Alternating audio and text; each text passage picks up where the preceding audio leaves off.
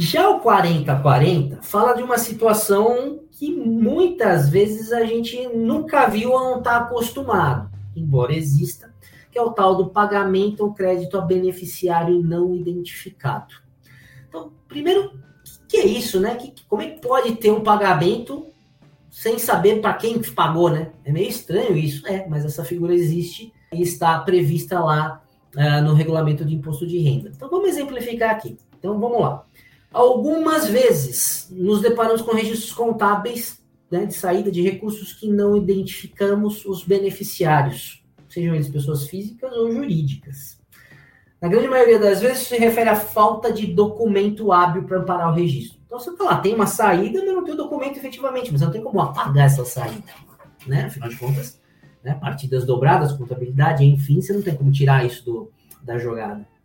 Então, você não tem um documento na mão, mas o que, que eu faço com esse valor? Como é que eu justifico? Né? Como é que você justifica em termos tributários? O exemplo mais comum é a remuneração indireta a dirigentes, ou comumente chamado aí o fringe benefits, está previsto no artigo 679 da, do Regulamento de Imposto de Renda. Então, esse artigo que a gente reproduz aqui, ele diz o seguinte: integrarão a remuneração dos beneficiários um, a contraprestação de arrendamento mercantil ou o aluguel, ou, quando for o caso, os encargos de depreciação de veículo utilizado no transporte de administradores, diretores, gerentes e seus assessores e de imóvel cedido para o uso dessas pessoas.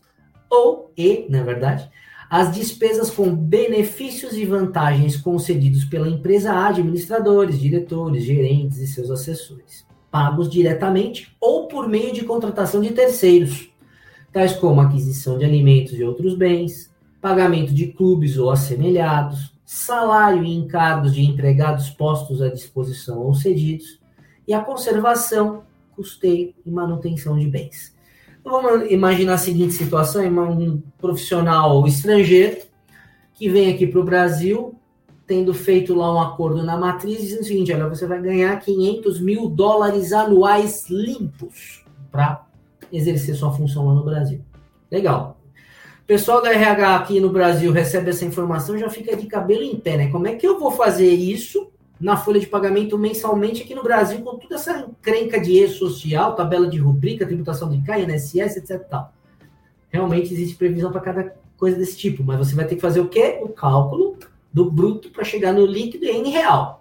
Muito bem, se conseguiu fazer tudo isso, você entra no parágrafo primeiro desse artigo. Então, a empresa identificará os, os beneficiários das despesas e adicionará aos seus salários os valores a ela correspondentes.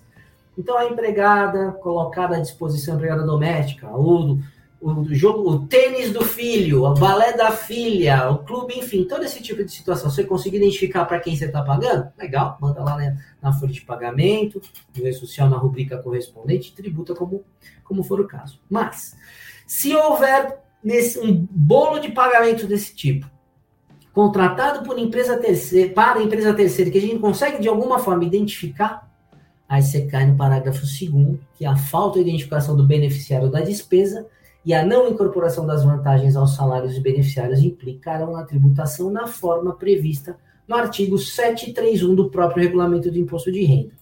E aí a gente detalha aqui. Então, neste caso, para fins deste cálculo, o rendimento será considerado líquido, cabendo reajustamento de, da base de cálculo, comumente chamado aí de gross up. Né? Então, desta forma, para calcular a base de cálculo, o contribuinte deverá contribuir deverá dividir o valor líquido do pagamento por 0,65. Por que isso? Porque a alíquota é 35%, mas o rendimento considerado líquido. Vamos num exemplo que é mais fácil?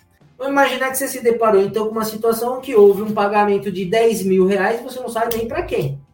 Se é jurídica ou física, não sabe. O que, que a determinação legal nos diz? Você vai considerar esse pagamento como sendo líquido vai dividir por 0,65, então nesse exemplo você encontra 15.384 e vai tributar 35% na cabeça.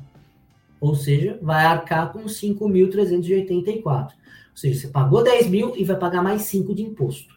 E é isso que está dizendo lá no artigo 731, cuja íntegra a gente coloca aqui. E é isso que está no próprio manual falando deste evento 4040, tá?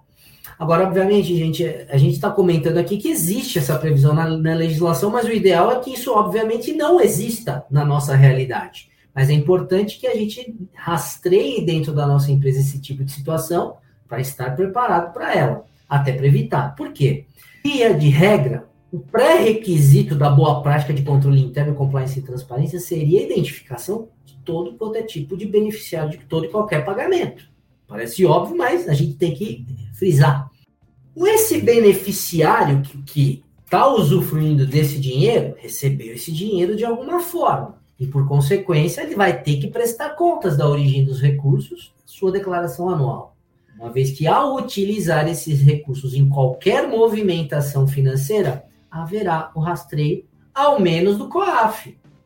Ainda que não haja nenhum tipo de ilegalidade, vai ter suspeição. A gente cansou de ouvir isso aí no processo da Lava Jato, né? Muito bem. Ainda que a partir da descoberta da causa do pagamento, lícito ou ilícito, haja informações a serem processadas pela autoridade, pelas autoridades nas investigações, uma vez que houve aí suspeição, em termos tributários, a autoridade conta com o respaldo legal que, ainda que a causa seja ilícita, houve uma causa e, como tal, deve ser tributada. Polêmica para mais de metro aqui. Mas o fato é, se é pagamento lícito, ilícito, legal, ilegal, não importa. Houve o um pagamento, eu, Receita Federal, quero o meu daquele jeito. E se você não teve diligência suficiente para saber para quem você está pagando, você vai arcar com isso, como a gente mostrou lá atrás, vai tomar um custo maior ainda. Portanto, como a gente diz, o custo chega a 54,84%, 53,84% do que foi pago, né? Tornando esses pagamentos extremamente onerosos do ponto de vista fiscal, além de não caracterizar uma boa prática quando o assunto é compliance e transparência. Então, muito cuidado, vamos evitar para justamente você nunca ter que enviar este evento. Muito bem em termos de conceito, então olhando lá para o manual, é exatamente isso. Então, ele é, tem que informar os dados relacionados a esse tipo de pagamento, e aqui ele exemplifica, né? Recursos entregues a terceiros ou a sócios, a acionistas ou titular, contabilizados ou não, quando não for comprovada a operação ou a sua causa. E pagamentos efetuados pela pessoa jurídica no caso de não identificação dos beneficiários das despesas a título de remuneração indireta.